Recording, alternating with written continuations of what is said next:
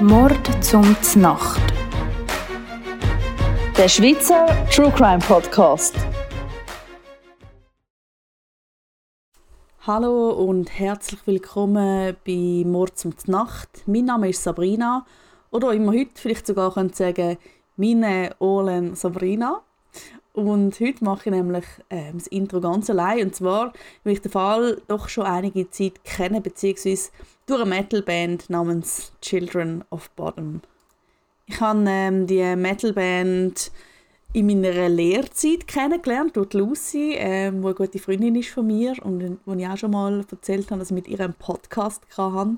Und es hat mich damals schon recht ähm, fasziniert, ähm, ja, einfach der ganze Fall, weil man dort schon gewusst hat, ja, das ist einfach so ein bisschen, ja, ich möchte jetzt nicht zu viel vorwegnehmen oder verraten, aber ja, dass es halt bei den Ermittlungen nicht so gut gelaufen ist.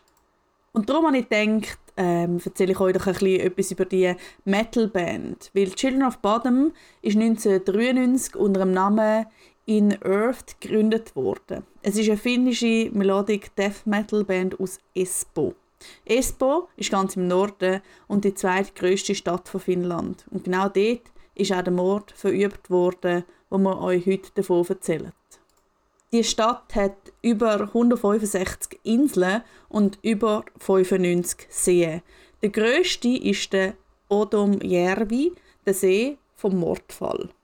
Vielleicht muss man noch zwischendrin sagen, ich bin schon also wirklich seit Teenie-Zeit sehr fasziniert von Finnland und möchte eigentlich schon immer dorthin, aber habe noch niemanden gefunden, wo, wo mit mir gehen will, weil es immer heisst, ja, nein, es ist so kalt und ja, man geht doch lieber ein bisschen in den Süden und keine Ahnung was. Aber so meine Traumvorstellung wäre eigentlich, irgendein Hütli oder mehrere Hütli ähm, zu haben an einem See und vielleicht irgendein Sauna-Hütli, eins zum Schlafen und eins zum, zum Essen.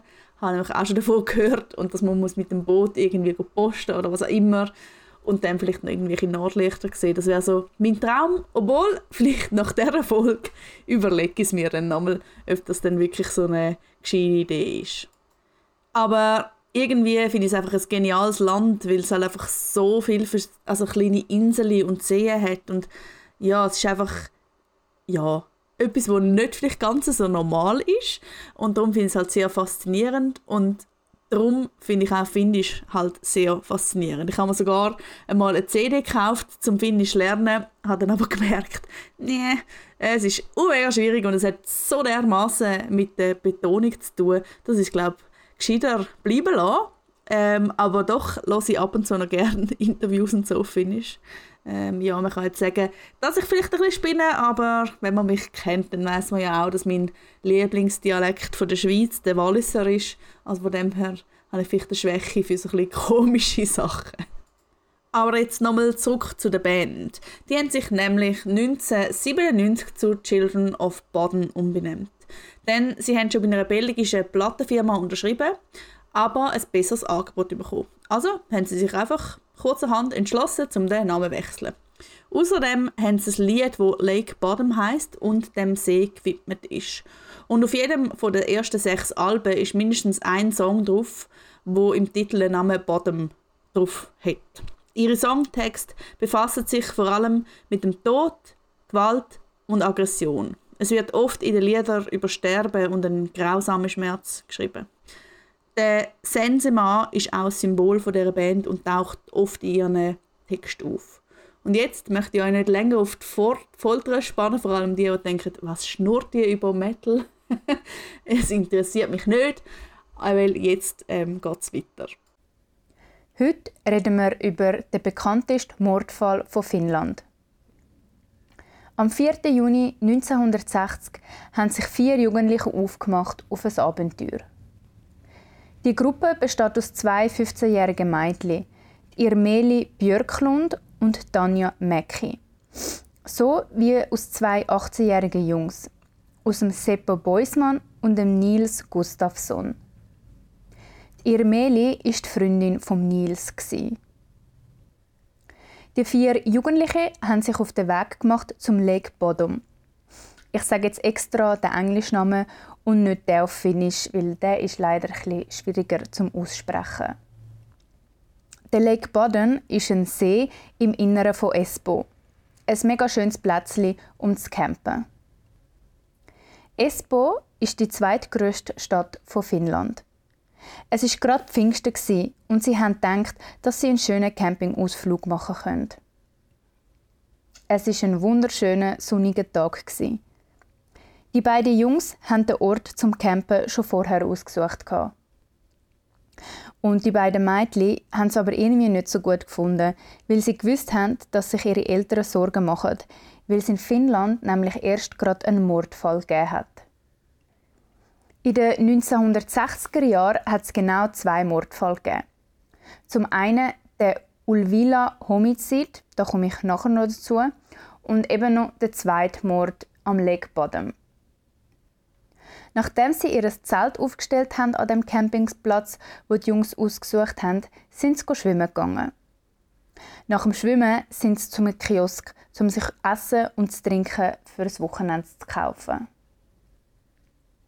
Am ersten Abend haben sich die beiden Jungs voll betrunken. Der Nils hat es aber ein bisschen übertrieben und es ist zum Streit zwischen den Mädchen und dem Seppo. Es gibt verschiedene Theorien, wieso es zu dem Streit gekommen ist. Die eine Zeugenaussage später ist, dass sich ergeben hat, dass der Nils gemeint hat, dass es eine Orgie geben sollte. Eine andere Theorie ist, dass andere Zeugenaussagen sagen, dass es zum Streit ist, weil er anscheinend mega eifersüchtig war. Ähm, der Nils, weil seine Freundin mit dem Seppo zu viel geredet hat also seine Freundin Irmeli. Auf jeden Fall ist es zwischen dem 4 und dem 6 am Morgen zum Ereignis gekommen, wo bis heute nicht ganz geklärt wurde ist und mir ziemlich sicher auch nie wird können. Maila und Anja sind mit einem stumpfen Gegenstand wie auch mit einem Messer angegriffen und schlussendlich getötet worden. Nur der Nils hat überlebt. Die gesicherten Leichen sind völlig entstellt und bei einer der beiden Frauen ist sogar etwa 20 Mal darauf eingestochen worden. Da stellt man sich natürlich die Frage, was ist da los gewesen? und ist es ein Mord aus Leidenschaft oder aus Wahn gewesen? Es tönt extrem nach jemandem, wo völlig ausgerastet ist oder ja, vielleicht auch total auf Drogen war und sich nicht mehr gespürt hat. Es ist aber vermutlich weniger die Wahl der Tatwaffe, die einen beunruhigt, sondern dass der Mörder mit einem Messer und mit stumpfer Gewalt wie einen Irre auf die beiden eingestochen und eingeschlagen hat. Wenn man jemanden aus der Ferne erschießt, hat man ja immer einen gewissen Abstand. Aber wenn man jemanden erwürgt, ersticht, erschlägt, ist man ja dann unwillkürlich viel näher und will die Person auch umbringen. Also das ist jetzt einfach so mein Gefühl, weil dann hat man ja auch Hautkontakt und mit einer Waffe aus der Ferne ist das wie vielleicht gar nicht so nah und so leidenschaftlich. Was auch sehr spannend ist, ähm, die Angriffe haben übrigens außerhalb vom Zelt stattgefunden. Denn der Täter hat durch das Zelt durchgestochen und dann die drei Personen durchs Zelt durchgetötet. Also alle sind in einem Zelt gewesen. Die Mordopfer haben zwischen 15 und 20 Stichverletzungen aufgewiesen und Gesichter sind total entstellt gewesen. Die einzigste Überleben, der einzigste Überlebende ist der Nils Gustafsson, wo später auch der Hauptverdächtige wird. Aber auch er hat Schnittwunden im Gesicht und am Kopf. Außerdem ist am Nils auch äh, mit einem Stein der Ober- und Unterkiefer zertrümmert worden. Wo ihn die Polizei auf das angesprochen hat und gefragt hat, was passiert ist, hat er gesagt, äh, keine Ahnung, kann mich nicht daran erinnern. Und er hebt bis heute an dieser Version fest. Es ist sogar versucht worden, ihn zu hypnotisieren und auch das hat nicht geklappt. Auf alle Fälle kann sich der Nils praktisch, praktischerweise an nichts mehr erinnern und die anderen drei sind tot. Mehrere Gegenstände sind verschwunden und das findet die Polizei komisch. Denn die können sich nicht so richtig erklären, warum das so ist.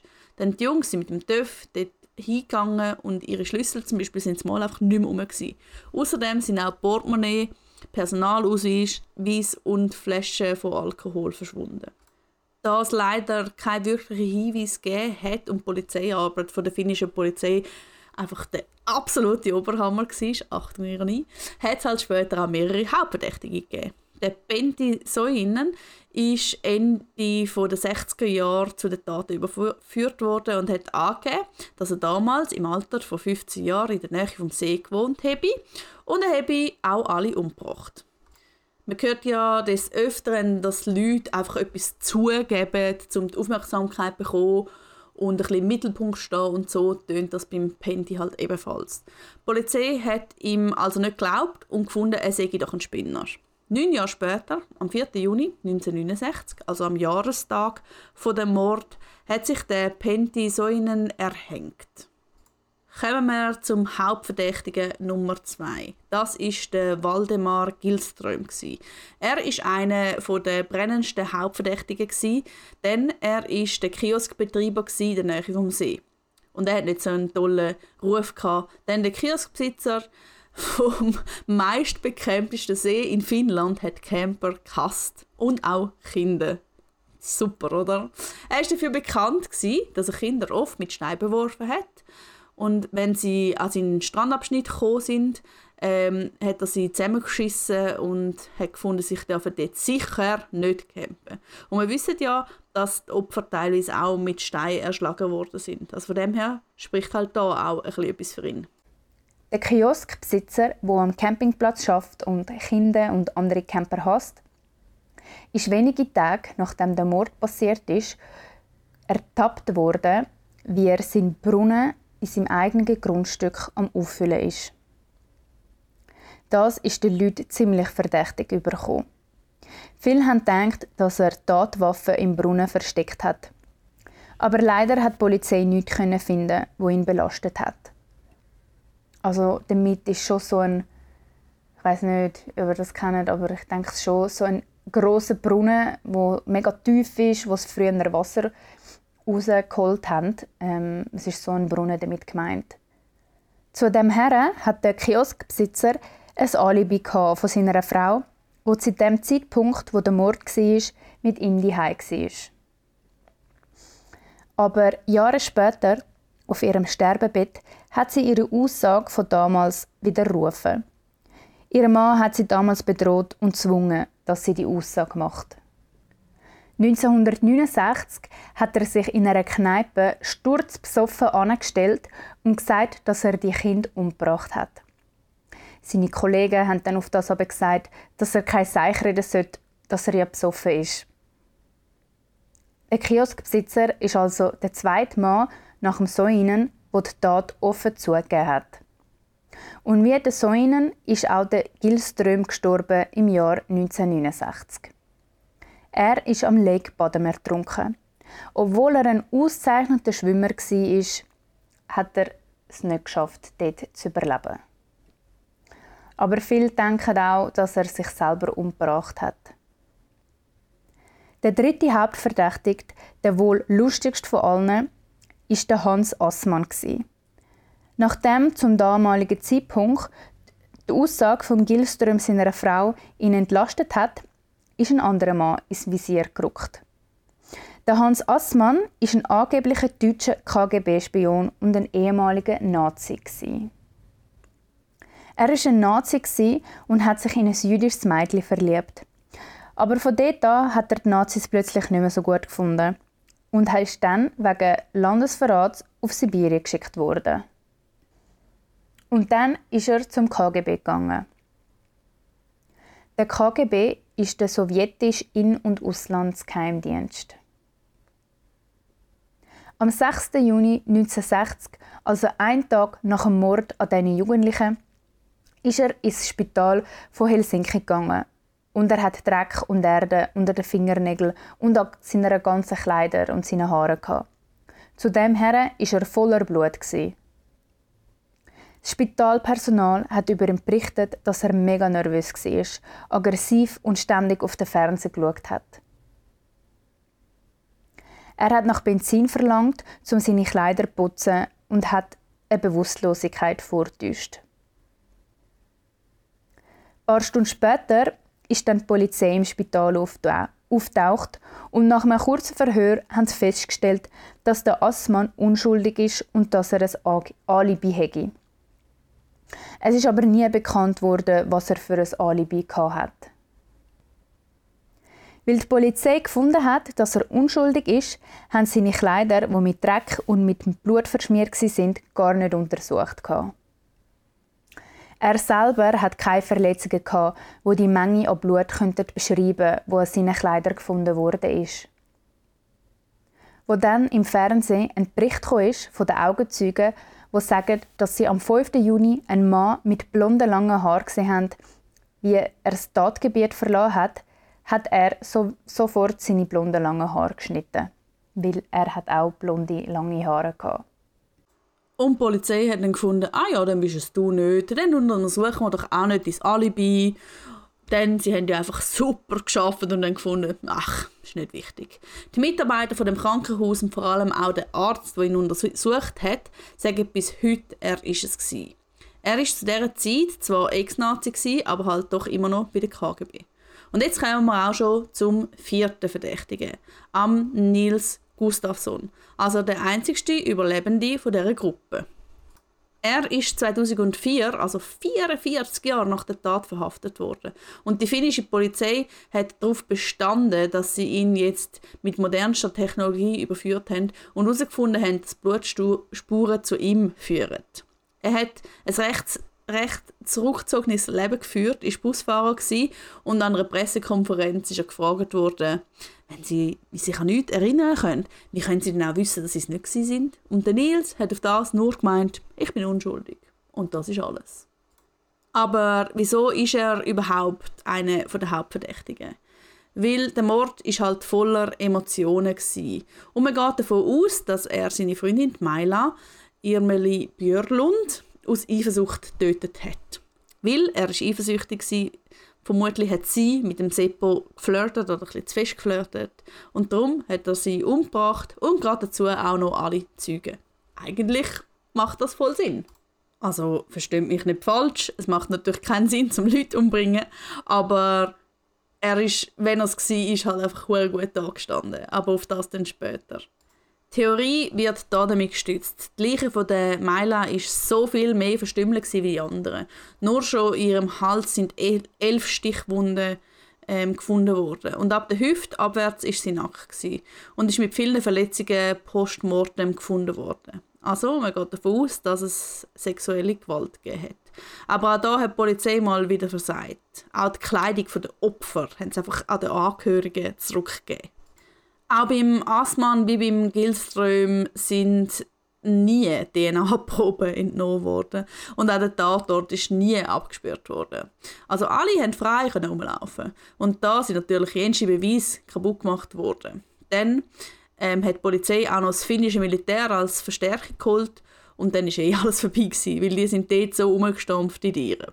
Es sind also so viele Leute da gewesen, dass man gar keine Chance hatte, irgendwelche Fußabdrücke nur schon ansatzweise zuzuordnen oder zu identifizieren. Und man hat ja, hat ja können sehen, ob der Gustafsson zum Zelt gelaufen ist, wieder weggelaufen ist, was auch immer. Aber die Polizei hat so nebenbei noch gesagt, ähm, nicht nur bei dem Mordfall geschlammt, sondern im gleichen Jahr ist eine 33-jährige Frau ähm, ja, weggekommen und ist nie gefunden worden bis heute. Ähm, sie ist von ihrem Mann, der ganz aggressiv war und Alkoholiker war, sehr oft geschlagen worden. Ihre Kinder mussten ins Pflegeheim, müssen, weil er so gewalttätig war. Und der Typ hat 75 Bücher in der Bibliothek ausgelehnt über Mord und das zwischen April und Dezember 1960 und oh Wunder, sie ist im Dezember 1960 verschwunden und nie mehr vorgekommen. Die Messer also sehr wahrscheinlich Tatwaffen sind verloren gegangen. Und die Frau, die die Leiche gefunden hat, ist nie von der Polizei verhört worden. 2004 haben sie den Fall neu aufgerollt, weil die Schuhe, die Nils Gustafsson hat, Blutspuren aufgewiesen haben. Zu dem Zeitpunkt hat der Gustafsson sein Leben gelebt als Familienvater und war Busfahrer. Gewesen. Die Blutspuren sind zwar von den Opfern, aber nicht vom Gustafsson selber. Aber der Gustafsson ist ja an dem Abend auch verletzt worden. Darum hat die Anwältin von ihm die These aufgestellt, dass noch ein Dritter die Jugendlichen angegriffen haben muss und dass er nicht allein war, sondern dass noch eine andere Person dabei sein muss. Sie sagt, dass er es nicht hätte allein sein können. Dass es mindestens zwei Täter sein müssen. Einer, der oft Opfer einsticht oder schlägt, auf die, die sich im Zelt verstecken, und einer, wo der betrunkene Gustafsson hat probiert einzufangen. Der Nils Gustafsson ist dann am 7. Oktober 2005 von allen Anklagepunkten freigesprochen worden.